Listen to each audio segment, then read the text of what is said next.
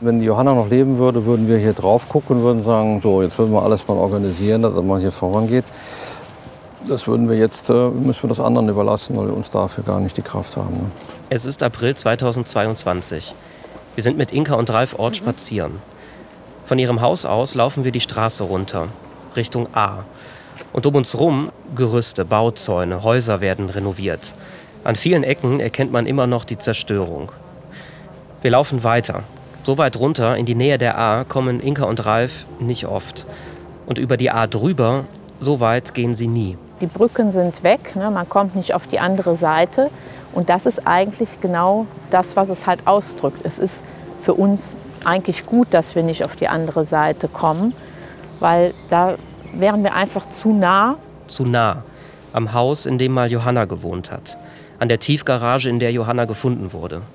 Jetzt, Monate nach der Flut, fließt die A wieder in ihrem schmalen Bett. Und je näher wir dem Ufer kommen. Ja, es wird einem irgendwie sehr schwer ums Herz und ähm, ja, das Atmen fällt einem auch schwerer. Ne?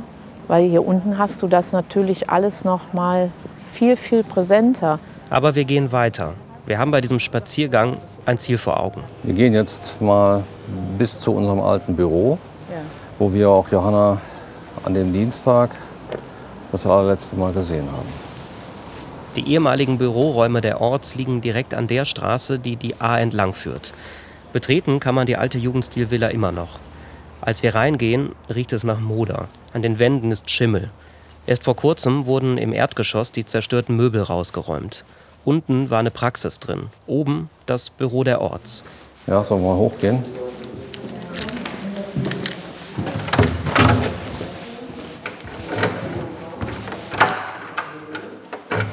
Ja, wir sehen hier einen Raum, wo im Grunde genommen über die Hälfte weg ist und vor allen Dingen halt die ganze Wand. Also du guckst hier direkt nach draußen auf die Straße. Ich muss das gerade doch mal sagen, wir stehen hier an so einer Abbruchkante. Ne? Also das ist jetzt abgesperrt. Nach der Flut fehlt hier eine komplette Hauswand. Aber so dieser Ort, wie er jetzt sich hier darstellt, so ist das Leben jetzt. So ist es. Da fehlt eine Wand. Ist einfach rausgerissen. Ein Stück vom Leben rausgerissen. Das ist schon symbolisch. Dieses Büro hier hat Symbolcharakter für unser aktuelles Leben und für das, was die Flut mit uns gemacht hat. Das ist hier der Ort, wo Inka und Ralf ihre Tochter zum letzten Mal gesehen und auch zum letzten Mal umarmt haben. Dann ist sie hier raus, die Treppe runter, haben wir noch gewunken und dann ist sie weg. Wie war sie da drauf? Sehr gut, war gut, super drauf. War total fröhlich, ist die Treppe runtergesprungen. Zurück ins Leben zu finden, das muss nach so einem Schicksalsschlag unglaublich hart sein. Aber die Orts sind auf einem guten Weg, glaube ich. Sie haben Projekte, die ihnen dabei helfen und mit denen sie die Erinnerung an Johanna gleichzeitig wachhalten. Ein Jahr ist jetzt im Juli 2022 seit der Katastrophe vergangen. Johanna wäre jetzt 23 Jahre alt. Ein Jahr, in dem einiges wieder hergerichtet wurde, aber das Ahrtal noch ganz weit davon entfernt ist, sein Gesicht zurückzubekommen. Die Zerstörung ist immer noch überall sichtbar. Seit dem Spaziergang mit den Orts im April hat sich das kaum verändert. Es geht eben nur sehr langsam voran. Manche finden zu langsam. Es werde nicht genug getan.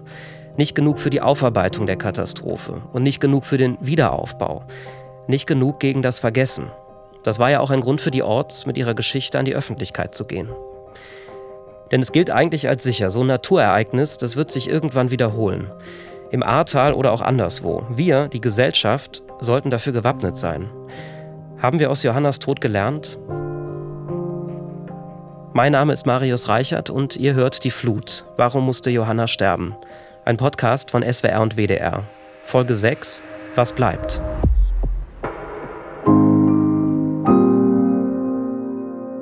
Es gibt ja dieses Foto aus dem Ahrtal, aus Altenahr.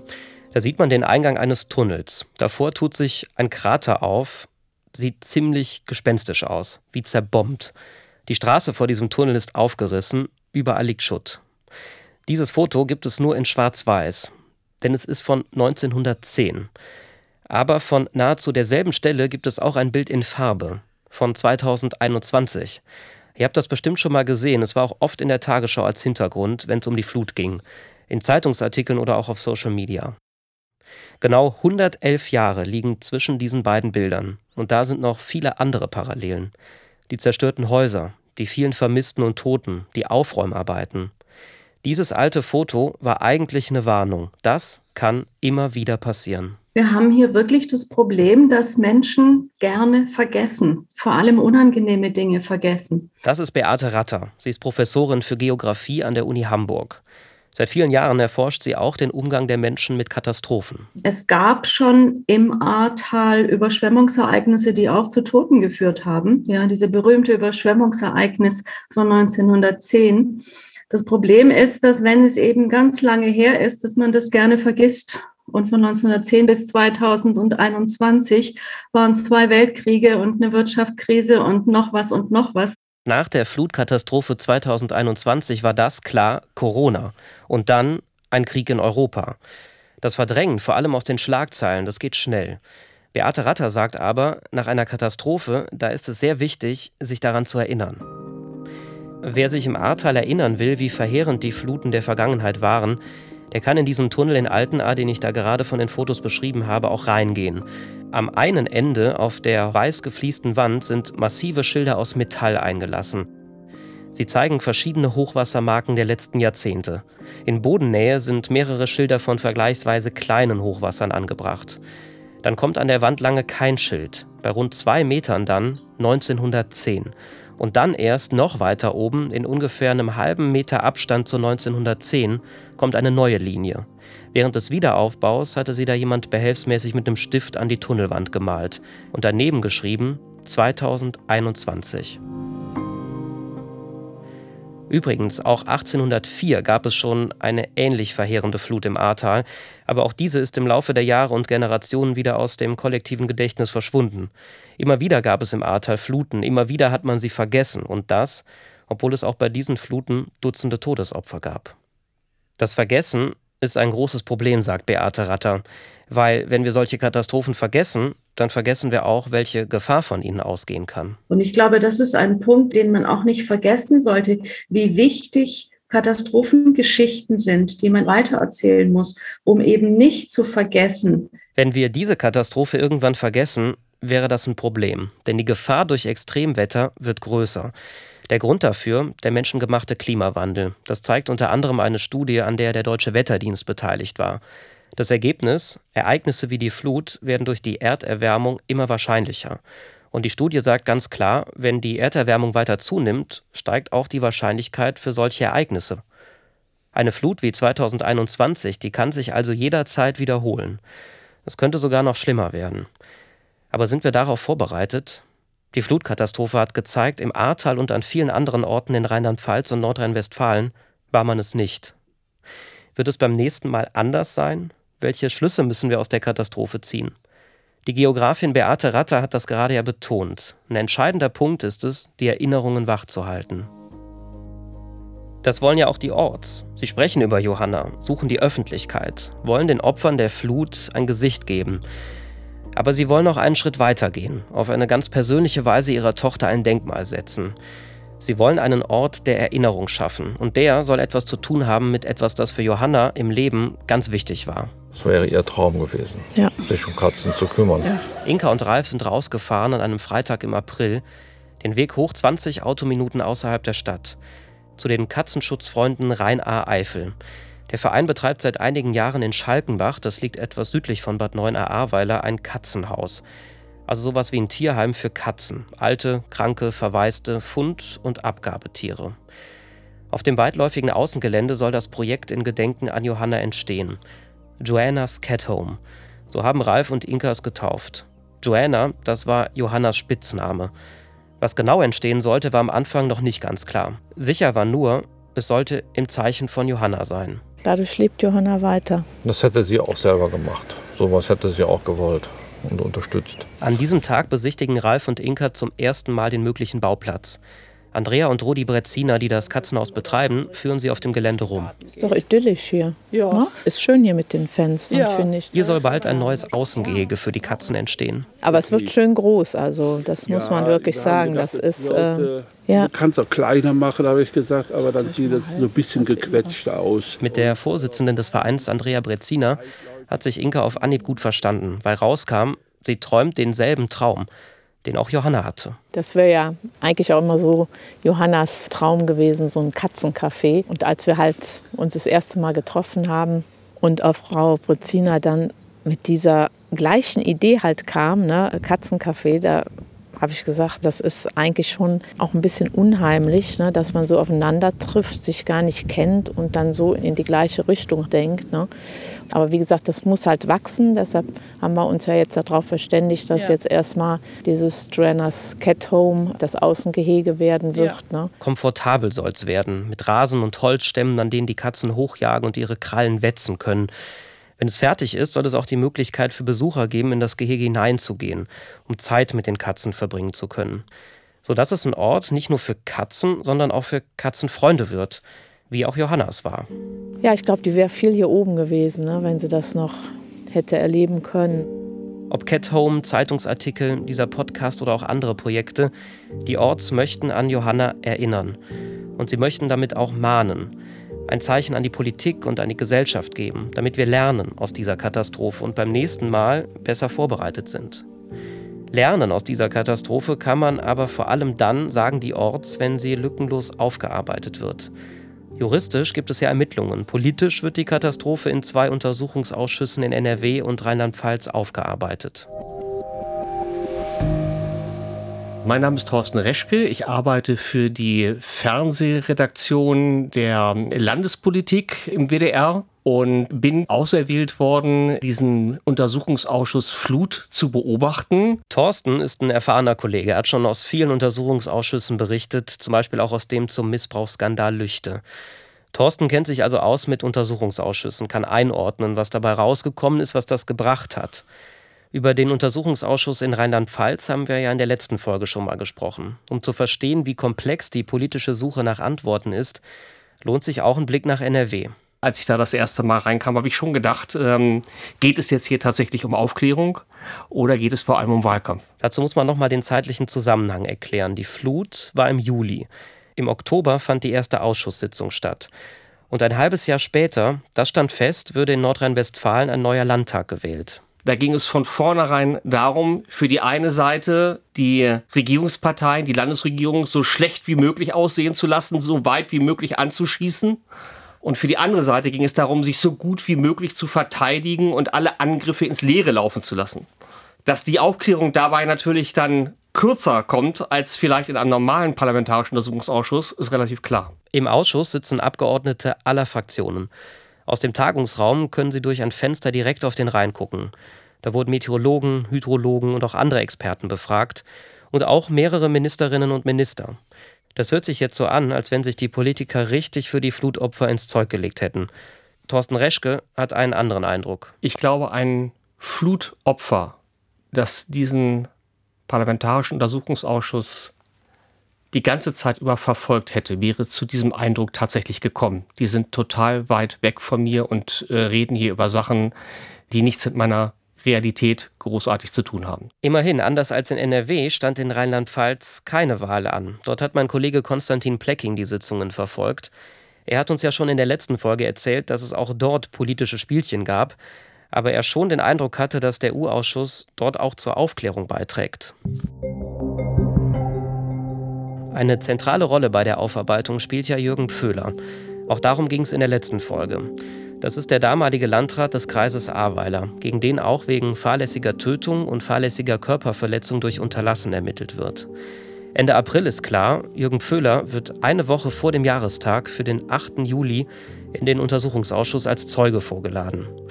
Pföhler beantragt daraufhin, nicht vor dem Untersuchungsausschuss aussagen zu müssen. Doch dieser Antrag wird abgelehnt. Er muss also erscheinen, aber er kann die Aussage verweigern. Dass die Orts bald Antworten bekommen, ist wohl also eher unwahrscheinlich. Wir haben Jürgen Föhler und seinem Anwalt schriftlich noch einen Fragenkatalog geschickt. Bis zum Redaktionsschluss kam auf unsere Fragen aber leider keine Antwort. Die Aufklärung der Katastrophe stockt. Das ist ja ein Freibrief noch über die Grenzen hier hinaus für jeden anderen, der Entscheidungen treffen muss, weil er ja sieht, aha, du brauchst ja gar nichts zu entscheiden, es hat ja eh keine Konsequenzen. Und nichts zu entscheiden ist ja am Ende genauso schlimm wie eine Fehlentscheidung. Aber eine Fehlentscheidung lässt sich natürlich leichter juristisch verfolgen und es geht eigentlich nur noch um dieses juristische Kalkül, und damit wird das eigentlich äh, bestätigt. Wenn hier aus dem Ahrtal heraus keinerlei Konsequenzen erfolgen, dann ist das ein Freifahrtschein für jeden, der Entscheidungen trifft. Und nicht nur die Aufklärung verläuft schleppend, auch der Wiederaufbau geht vielen Flutbetroffenen viel zu langsam. Am Anfang, da gab es viele Versprechungen. Der Bundespräsident Frank-Walter Steinmeier sagte drei Monate nach der Flut bei einem Besuch im Ahrtal noch das. Wir werden euch nicht vergessen, das war das Versprechen aus den Tagen der Flut, ein Versprechen, das wir einhalten müssen. Knapp ein Jahr nach der Flut sind sich da viele nicht mehr so sicher. Es regt sich Protest in den Flutgebieten. In NRW und Rheinland-Pfalz.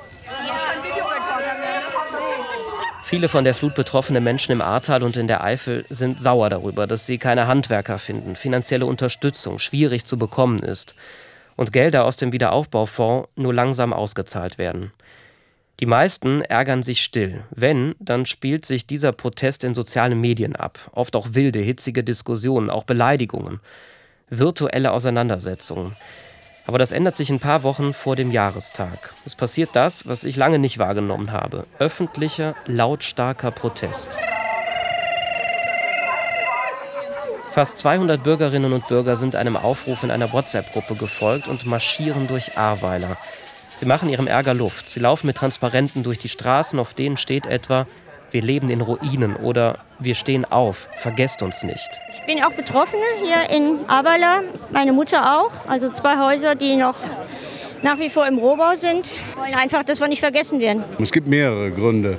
Einmal, um auf diese Missstände aufmerksam zu machen, dass Milliarden ins Ausland gehen, für was auch immer und dass im eigenen Land nichts, also wenig geschieht. Wir wollen schauen, dass die ganze Sache weiter am Rollen bleibt, dass die ja, die Politik mal sieht, dass eigentlich nichts fertig ist, was wir hier haben. Wir sind am Ende unserer Kräfte und es fehlt an allen Ecken und Enden.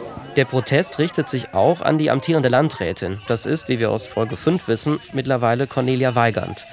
Die Frau, die ich und viele andere als engagierte Bürgermeisterin von Altenahr kennen.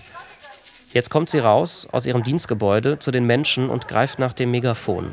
Wir haben eine Sitzung für Sie unterbrochen, weil wir gehört haben, dass Sie kommen und dass es halt so ist, wie es ist. Und Cornelia Weigand will es anders machen als ihr Vorgänger Jürgen Pföhler. Sie geht auf die Menschen zu, spricht mit ihnen. Aber sie sieht jetzt viele Dinge auch aus der Perspektive von Politik und Behörden. Sie sieht, dass manche Dinge nicht mehr bezahlbar sind, auch wenn sie Menschen in Not helfen. Es kann nicht sein, dass wir über jetzt 10, 11, 12 Monate dann weiterhin für Hunderte und für Tausende warme Essen kochen. Das funktioniert von der Finanzierung her nicht. Man spürt richtig, dass sie einen Spagat versucht. Irgendwie wirkt es so, als wäre sie auf der Seite der protestierenden Menschen. Sie ist ja sogar selbst persönlich betroffen. Andererseits sieht sie auch die Grenzen des Machbaren. Aber ihre versöhnliche, empathische Art hat sie nicht verloren. Das merkt man, als sie sich von den Demonstrierenden verabschiedet. Insofern alles, alles Gute für Sie, weiter viel, viel Kraft. Wir haben alle noch zusammen einen langen Weg vor uns. Und glauben Sie es mir, denken Sie bitte dran, wir sind alle aus dem gleichen Ahrtal und wollen alle zusammen aufbauen. Und wir sind alle Betroffene. Lassen Sie uns zusammen auf diesem Weg bleiben. Es lohnt sich. Danke. Aber mit dem Wiederaufbau jeden Tag vor Augen ist die Katastrophe eben immer präsent. Die Resignation bei vielen Menschen wird größer und da ist noch mehr. Die Angst vor einem neuen Hochwasser sitzt tief. Bei jedem größeren Unwetter kommt sie wieder hoch. Früher hat sich bei einer Regenwolke keiner was gedacht und jetzt brechen überall Tränen aus. Die Leute reden über nichts anderes als über das Wetter und ob der Keller vollläuft, ob irgendwas passieren kann, ob die A steigt, äh, ob der Gully frei ist. Und das ist einfach ein Riesenthema im Moment bei uns. Das ist eine Frau aus dem Ahrtal, die habe ich im Mai für den WDR interviewt. Da hat es gerade heftige Unwetter gegeben und noch mehr Regen war angesagt. Straßen waren überschwemmt und einige Keller schon wieder vollgelaufen. Da machte sie, da machten sich viele Menschen im Ahrtal große Sorgen. Die Feuerwehr mal wieder im Dauereinsatz. Das erzählt Markus Mand, der Feuerwehrchef aus Bad 9a Ahrweiler. Den kennt ihr ja schon aus den letzten Folgen. Da waren leider auch genug Keller dabei von Leuten, die schon im Juli letzten Jahres von der Flut betroffen waren. Sprich auch frisch renovierte Keller, die jetzt wieder beschädigt sind, angeschlagen. Die Panik war überall zu spüren, besonders bei denen, die noch mitten im Wiederaufbau stecken. Was, wenn alles umsonst war? Wenn beim nächsten Starkregen wieder alles weg ist? Das ist natürlich auch für die Leute insbesondere schlimm, ähm, weil die dann auch irgendwo ein Flashback kriegen für die Flut, für die Flutnacht. Allein dieses braune Wasser, was die Straße runterläuft, triggert die Leute auch. Die Erinnerungen lassen die Menschen nicht los. Die Existenzen, die da gerade erst wieder aufgebaut wurden, sie sind instabil. Die Leute, die haben jetzt viel Arbeit, viel Nerven, viel Zeit äh, investiert in ihre Renovierung und haben jetzt teilweise auch wieder sehr viel verloren oder einen sehr großen Rückschlag erlitten. Und das, man sieht es ihnen im Gesicht an, die sind kreidebleich und ja, die sind halt nervlich teilweise am Ende. Eigentlich, sagt Markus Mand, gab es solche Situationen immer schon, dass die Kanalisation den Regen nicht gepackt hat und Keller und Straßen überflutet waren. Aber der Blick darauf, das Gefühl dabei, das hat sich eben geändert. Die Angst gehört jetzt dazu.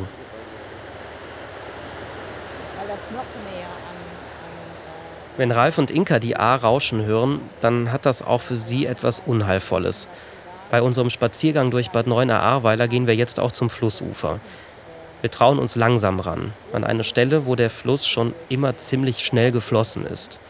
Man hört das Rauschen deutlich, auch wenn es längst nicht so laut ist wie damals. Wir haben diese Nacht ja nicht hier live erlebt, deswegen kennen wir das Gerauschen nicht. Also dieser ohrenbetäubende Lärm, der da oft beschrieben wird, den kennen wir nicht. Aber natürlich ist dieser Fluss, dieses Flüsschen hier, für uns nicht mehr dasselbe wie vorher. Das ist so dieses ja, menschenfressende Ungeheuer jetzt geworden, ohne dass irgendjemand was dafür kann, dass der Fluss jetzt so dahin plätschert. Aber er hat jetzt das Potenzial gezeigt, was geht. Viele hier sehen die A seitdem mit anderen Augen. Der Fluss selbst hat sich nicht verändert. Er weiß nicht, was er angerichtet hat, fließt durch unsere Stadt, als wäre nichts gewesen. Aber die Gefahr, die von ihm ausgeht, ist für manche unerträglich geworden. Manche geben auf. Ich kenne zum Beispiel eine Familie, die bei der Flut im Obergeschoss ausharrte mit vier Kindern und dann unten alles wieder aufbauen musste. Den Keller hatten sie gerade neu gemacht, dann kam ein Gewitter mit Starkregen und im Keller drückte das Wasser wieder hoch, alles nass. Die Familie hat mir dann gesagt, wenn das nochmal passiert, sind sie weg. Sie haben Angst, dass die Flut wiederkommt und dass sie einfach nie fertig werden. Auch Ralf und Inka haben darüber nachgedacht, wegzugehen. Aber sie sind zu dem Entschluss gekommen, sie wollen ihre Heimat nicht verlassen, auch wenn sie nicht mehr dieselbe ist. Vieles hier verbindet sie mit Johanna. Die Orte und Symbole zur Erinnerung an sie können sie hier selbst schaffen, selbst definieren und auch Grenzen setzen. Diese Grenze ist die andere Seite der A. Weil das noch näher an Johannas Wohnung halt ist. Ne? Und alleine halt zu wissen, dass sie da ja, den schlimmsten Kampf ihres Lebens ohne jegliche Unterstützung durchstehen musste, auch ohne uns. Ja, das, das tut weh, das macht einen nicht nur traurig, es macht einen auch wütend. Also ich kann nicht in diese Straße halt reingehen und ich denke schon auch, dass ich in den nächsten Jahren da drüben dieses Gebiet komplett meiden werde. Als wir da so an der A stehen und auf das andere Ufer schauen, kommt in Ralf aber auch die Enttäuschung wieder hoch. Darüber, was seitdem passiert ist und nicht passiert ist. Das Fatale ist ja, in der Nacht schon nicht das Richtige getan zu haben. Aber ich finde es ja noch fataler, jetzt zu wissen, was passieren kann und dann trotzdem nichts zu tun. Das ist ja so dieses ganz bekannte, einen Fehler kann man mal machen, aber wenn man den zweimal macht, dann ist es schon Dummheit. Und das sehe ich im Moment zumindest in der mangelnden Transparenz aller Maßnahmen. Selbst wenn sie denn getroffen wären, dann werden sie zumindest an den Bürger nicht weitergereicht. Deswegen bleibt natürlich eher ein ängstliches Gefühl als ein beruhigendes.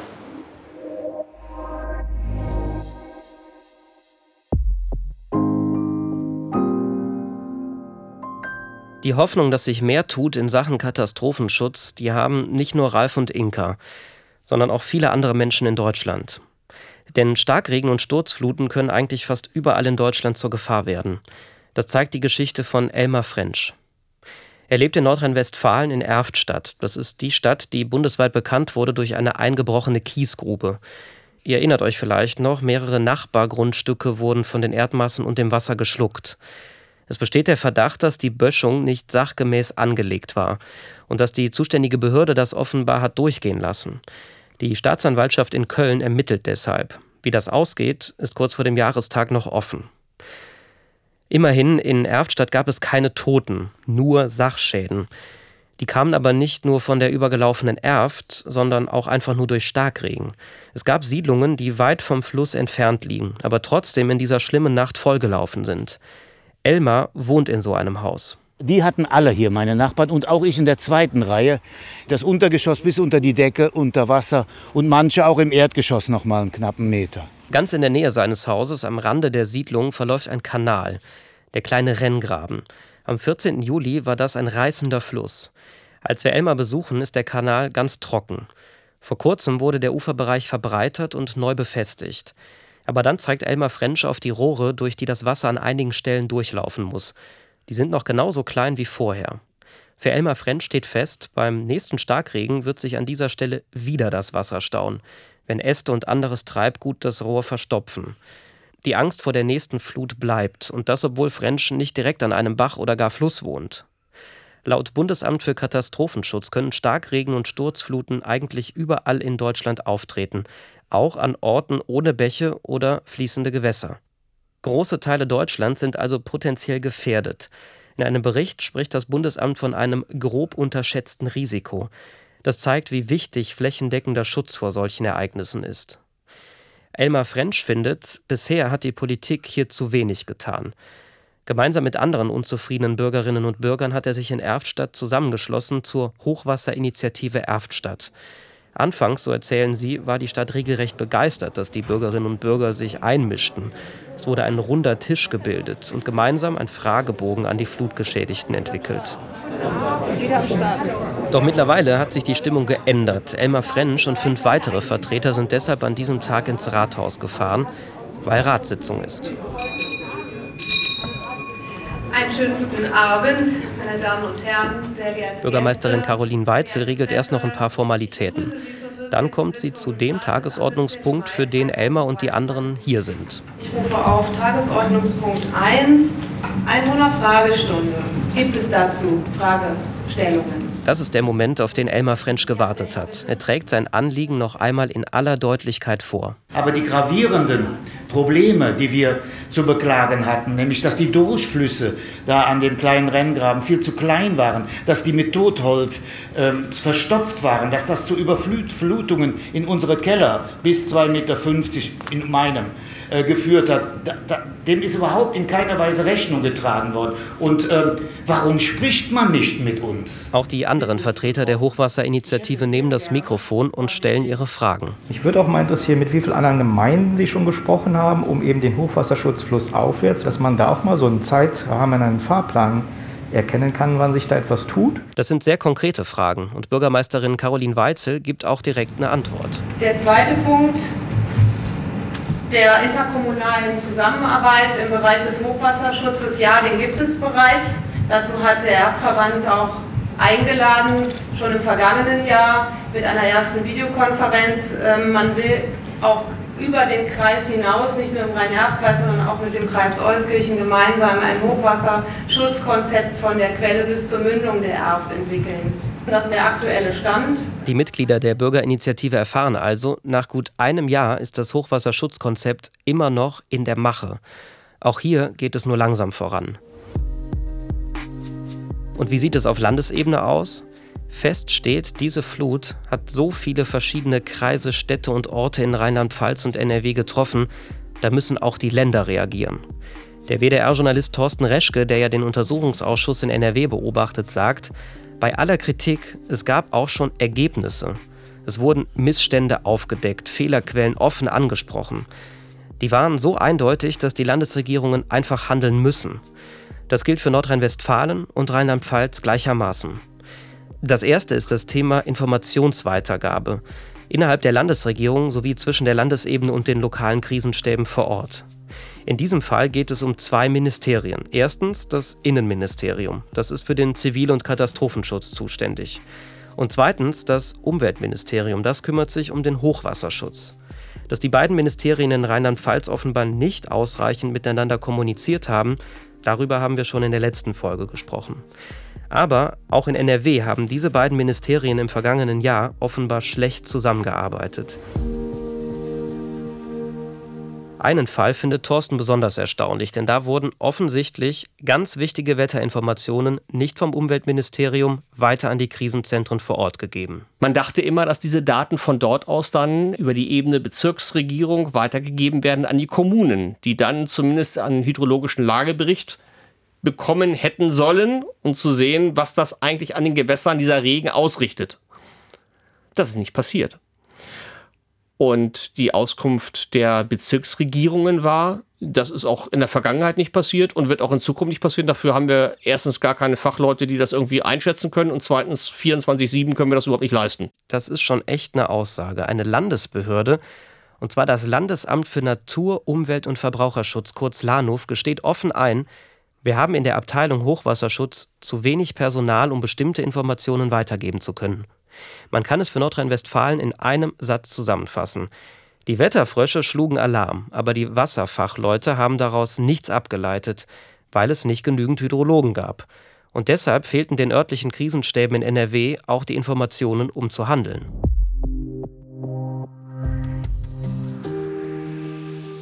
Das soll in Zukunft nicht mehr passieren. Das Umweltministerium hat ein computergestütztes Vorhersagesystem angeschafft, um die Fehlerlücke zu schließen.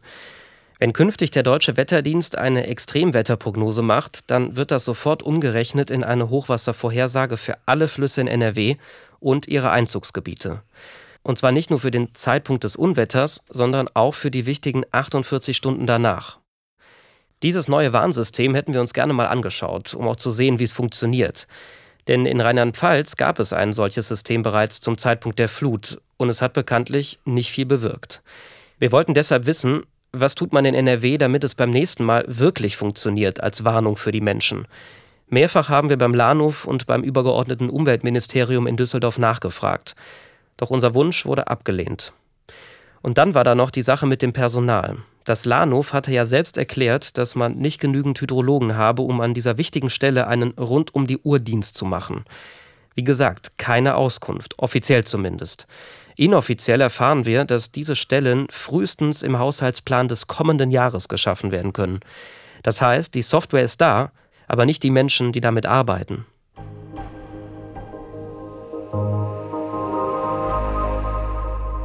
Dann habe ich mit Thorsten Reschke noch einen zweiten Punkt besprochen, bei dem sich etwas ändern wird. Es geht, ein bisschen zugespitzt, darum, wer im Krisenfall das letzte Wort hat. Das Land oder die Stadt bzw. der Kreis vor Ort. Dazu muss man wissen, dass ganz generell die Experten der Ansicht sind, Katastrophen bekämpft man am besten vor Ort, wo alle im Krisenstab konkrete Ortskenntnisse haben. Auf Landesebene hat man sich gesagt, okay, dann sammeln wir mal die Daten, die wir da so haben und beobachten das und heften das ab. Aber es ist natürlich überhaupt nicht unsere Aufgabe, hier irgendjemanden zu warnen oder uns einzumischen oder Evakuierungen vorzuschlagen, anzuordnen. Alles nicht unser Job. Die Flut vom vergangenen Sommer hat aber gezeigt, dass viele lokale Verantwortliche, die oft auch Ehrenamtliche sind, schlicht überfordert waren. Thorsten Reschke ist sicher, dass von diesem Grundsatz in Zukunft zumindest bei großräumigen Katastrophen abgewichen wird. Daraus hat man auf jeden Fall gelernt. Man wird mehr Kompetenzen jetzt an das Land abgeben und man wird auch mit diesem Instrument Evakuierungen glaube ich, sehr viel schneller sein. Das hat sich jetzt schon Anfang des Jahres gezeigt, als wir da mal größeren Regen hatten, dass man diese Pläne sofort jetzt in der Schublade hat. Und auch Experten sagen, dass das Land mehr tun soll. Wenn sich eine Katastrophe über mehrere Städte und Kreise verbreitet, wie in der Eifel und im Ahrtal, dann muss es eine übergeordnete Stelle geben, die den Überblick hat und Entscheidungen trifft. Vor dem Mainzer Untersuchungsausschuss hat das ein Zeuge ganz klar gesagt. Er heißt Frank Roselieb und ist Direktor des Kieler Instituts für Krisenforschung. Er fordert eine Art Landesamt für Katastrophenschutz. Das ist keine neue Superbehörde mit 400 Beschäftigten, sondern das wären dann zwei, drei Personen, die man im Innenministerium einfach umplatziert, die bereits jetzt Katastrophenschutz machen. Und so eine Instanz wäre dann das zweite Augenpaar, was nochmal auf den Katastrophenalarm blickt. Sollte also der Landkreis oder auch die kreisfreie Stadt irgendwie die Katastrophe nicht wahrnehmen, der Bürgermeister oder die Landräte nicht erreichbar sein, dann könnte in letzter Konsequenz diese zentrale Instanz den Katastrophenalarm auslösen und damit auch die Menschen rechtzeitig warnen. Roselieb fordert weitere Maßnahmen. Es sei wichtig, diejenigen, die Entscheidungen treffen, zu schulen. Also zum Beispiel Oberbürgermeister und Landräte. Aber auch Schulungen für alle anderen Menschen seien sinnvoll. Nur dann wissen alle, was im Katastrophenfall zu tun ist, wie sie zum Beispiel auf welche Sirene oder Warnmeldung einer App reagieren müssen. Beim Katastrophenschutz besteht Nachholbedarf. Das gilt für Rheinland-Pfalz und Nordrhein-Westfalen, aber auch für andere Bundesländer. Erkenntnisse, was besser laufen muss, die sind da. Pläne gibt es. Konkrete Beschlüsse fehlen nach der Katastrophe in den beiden betroffenen Bundesländern bisher aber. Es gibt in Deutschland ein Beispiel, wo viele richtige Lehren aus einer Katastrophe gezogen wurden die Hamburger Sturmflut von 1962. Zum Beispiel im Waltershof habe ich gesehen, da hingen Kinder, tote Kinder in Bäumen und äh, saßen die Leute auf ihren Dächern und so weiter. Und andere Dächer, die brachen dann ein und da sah man dann äh, ganze Leute dann in der Sturmflut versinken. Also es war ja sehr schrecklich. Dieser Ausschnitt kommt aus dem Archiv. Hier berichtet ein Augenzeuge. Die Katastrophe richtete in Hamburg verheerende Schäden an. Damals sind viele Menschen unvorbereitet von der Sturmflut getroffen worden. Die Gefahr ist ähnlich wie jetzt in NRW und Rheinland-Pfalz unterschätzt worden. Hunderttausende Hamburger trauern. Die Totenlisten in den Zeitungen werden immer länger. Am Ende hat Hamburg 315 Flutopfer zu beklagen. 315 Flutopfer, also noch mal mehr als bei der Flutkatastrophe 2021. Aber Hamburg hat aus der Sturmflut gelernt, sagt die Geografin Beate Ratter. Sie sagt, es findet zum Beispiel Erinnerungsarbeit statt. Das sei nun auch im Ahrtal und den anderen betroffenen Flutgebieten in NRW gefragt. Für Beate Ratter findet erfolgreiche Erinnerungsarbeit auf drei Ebenen statt. Erstens sollten sich staatliche Stellen kümmern. Das passiert über die Gedenktage, das passiert über die Gedenktafeln, das passiert über Ausstellungselemente in Museen bei uns. In dieser Wir gedenken der Toten, wir erinnern aber auch an die Katastrophe. Zweitens sollten Medien erinnern. Das heißt, das immer wieder hervorholen bei Ereignissen woanders, aber auch an den Jahrestagen. Und da muss man so eine Gratwanderung hinkriegen, nicht zu viel und nicht zu wenig. Und drittens ist natürlich auch jeder Einzelne gefragt. Bis heute gibt es zum Beispiel in einer Kirche in Hamburg Gedenkgottesdienste. Schulklassen besuchen Altenheime und befragen Zeitzeugen von damals. So wird die Erinnerung in Hamburg nun schon seit 60 Jahren wachgehalten. Ein wichtiger Prozess, der in NRW und Rheinland-Pfalz jetzt erst so richtig beginnt. Ratter sagt, der Jahrestag Mitte Juli kann nun eine Art Startpunkt für die Erinnerungsarbeit sein. Für Ralf und Inka ist der Jahrestag ja gleichzeitig auch der Todestag von Johanna. Für sie hat dieser Tag einen ganz anderen Stellenwert. Wie Sie diesen Tag begehen, das bleibt Ihre Sache. Die Politik wird da irgendwo einen Weg finden, das mit der Öffentlichkeit angemessen irgendwie zu begehen. Aber für uns äh, ist das keine adäquate Aktion. Es sei denn, es gäbe im Vorfeld dazu klare Schuldbekenntnisse, wo einer mal ganz klar einräumt, sagt, ja, wir gedenken den Opfern und es hätte nicht passieren müssen, wenn dies und das richtig gelaufen wäre. Und das ist im Endeffekt, äh, davon würde ich auch abhängig machen, ob ich überhaupt an Gedenkveranstaltungen nochmal teilnehme. Für ein aufrichtiges Gedenken fehlt Inka und Ralf also was. Wenn das einfach nur so übergeht nach dem Motto, na, ist jetzt das erste Jahr, dann sind es fünf Jahre, zehn Jahre und dann werden Grenzen hingelegt und ja, ist alles schlimm. Ähm, das, nee, das ist nicht mein Ding. Damit habe ich längst nicht abgeschlossen. Erst dann, wenn hier klare Verantwortlichkeiten juristisch benannt werden oder eben von selbst. Ein Jahr nach der Katastrophe ist unklar, ob es diese juristischen Konsequenzen überhaupt geben wird. Warum musste Johanna sterben? Das ist die zentrale Frage, der ich in diesem Podcast nachgegangen bin. Antworten gefunden habe ich viele. Und doch keine abschließende. Johanna ist gestorben, weil die Flut sie überrascht hat, weil viele das Wasser unterschätzt haben. Nach allem, was wir wissen, ist Johanna aber auch gestorben, weil Fehler passiert sind, weil zu spät gewarnt wurde und weil zu spät und nicht weitreichend genug evakuiert wurde. Was also bleibt? Was haben wir aus Johannas Tod, aus dem Tod von mehr als 180 Menschen gelernt? Ich glaube, ganz entscheidend ist erstmal die Erkenntnis, dass wir dazu neigen, die Natur zu unterschätzen. Viele Fehler vor und während der Flut sind einfach passiert, weil diese Wassermassen für viele unvorstellbar waren. Auch für die, die Entscheidungen treffen mussten. Deshalb müssen wir unser Bewusstsein für solche Gefahren erhöhen und das langfristig. Das funktioniert nur, wenn wir die Erinnerung an die Flut wachhalten und das Verhalten im Katastrophenfall trainieren. Aber natürlich müssen wir auch analysieren, was falsch gelaufen ist und die Fehler beheben. Fest steht, wir brauchen bessere Warnsysteme und die Warnungen müssen schneller und deutlicher formuliert zu den betroffenen Menschen kommen. Dafür will NRW-Innenminister Reul in seinem Land die Mediengesetze ändern, um notfalls noch einfacher in den laufenden Programmen warnen zu können. Außerdem müssen die verschiedenen Stellen besser zusammenarbeiten, also zum Beispiel Meteorologen und Hydrologen. Und auch die verschiedenen Ebenen, die Länder, Kreise, Städte und Orte. Wenn wir nicht wollen, dass Fluten und Starkregen künftig noch verheerendere Folgen haben, müssen wir den Eingriff des Menschen in die Natur begrenzen. Experten sagen, es sei falsch, dass weiterhin so viele Menschen in potenziellen Flutgebieten bauen und wohnen dürfen. Sie fordern mehr Sperrzonen. Außerdem sollten Flächen nicht noch weiter versiegelt werden. Wir begrenzen damit die Flüsse und Bäche, nehmen ihnen die natürlichen Ausweichflächen und im Regen die Flächen zum Versickern. Und klar, wir müssen viel mehr gegen den Klimawandel tun, denn der macht solche Katastrophen wahrscheinlicher und heftiger. Und bei noch was sind sich Experten einig. Bisher tun wir von all dem viel zu wenig.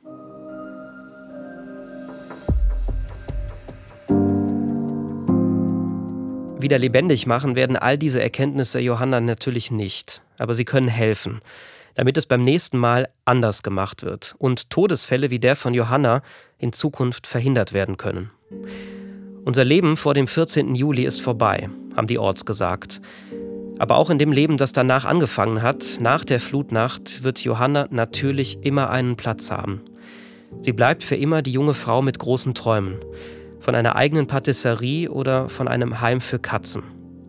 Zum Jahrestag soll das Katzenzuhause am Wald, Joannas Cat Home, bezugsfertig sein. Das Café Marlies, wie Johannas eigene Patisserie heißen sollte, wird aber wohl ein Traum bleiben. Aber wenn Inka und Ralf jetzt Kuchen oder Pralinen essen, dann denken sie an Johanna.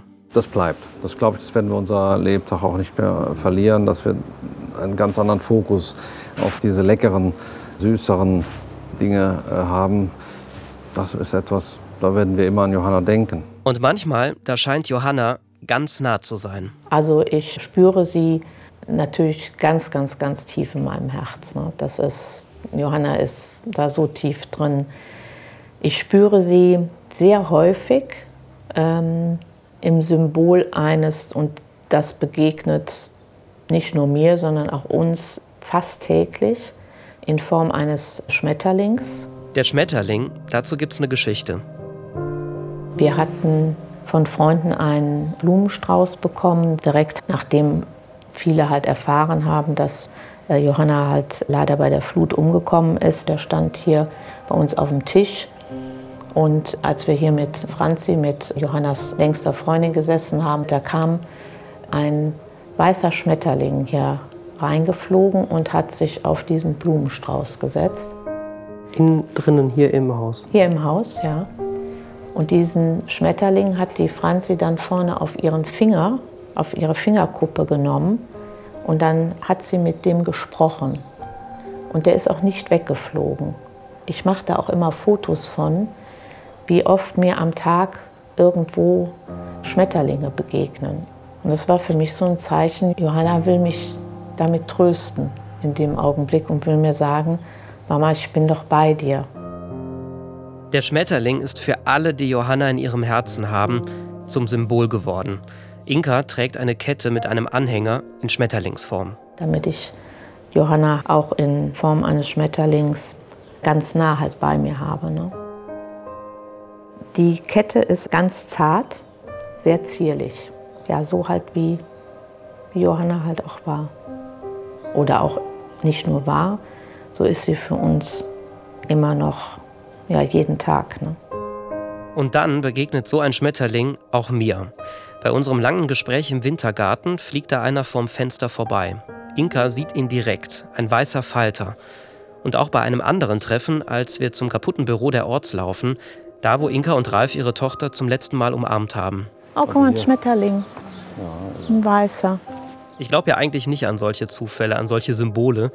Aber ich weiß noch genau, wie ich in dem Moment auch dachte, das gibt's doch jetzt gar nicht. So viele Schmetterlinge.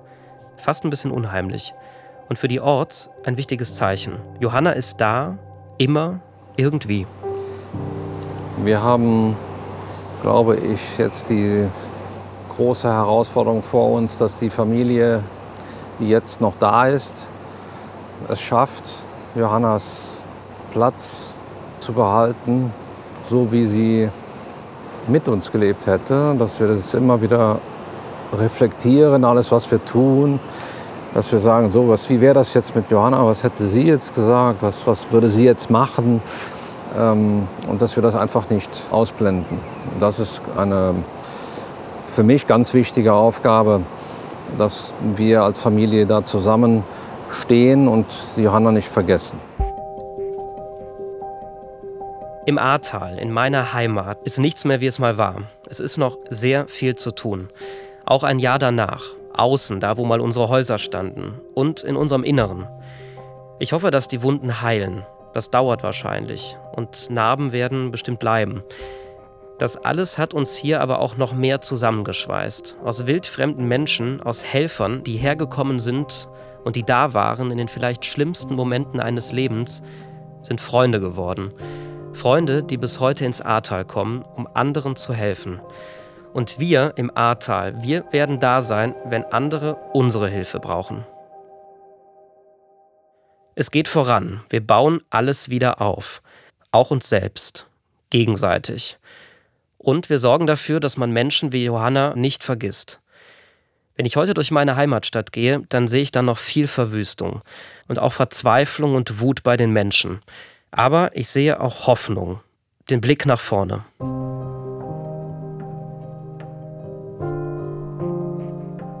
Das war die Flut. Warum musste Johanna sterben? Wenn ihr Fragen, Feedback für uns habt, eure Flutgeschichte erzählen oder eure Sicht der Dinge loswerden wollt, meldet euch gerne. Schreibt uns an dieflut.wdr.de.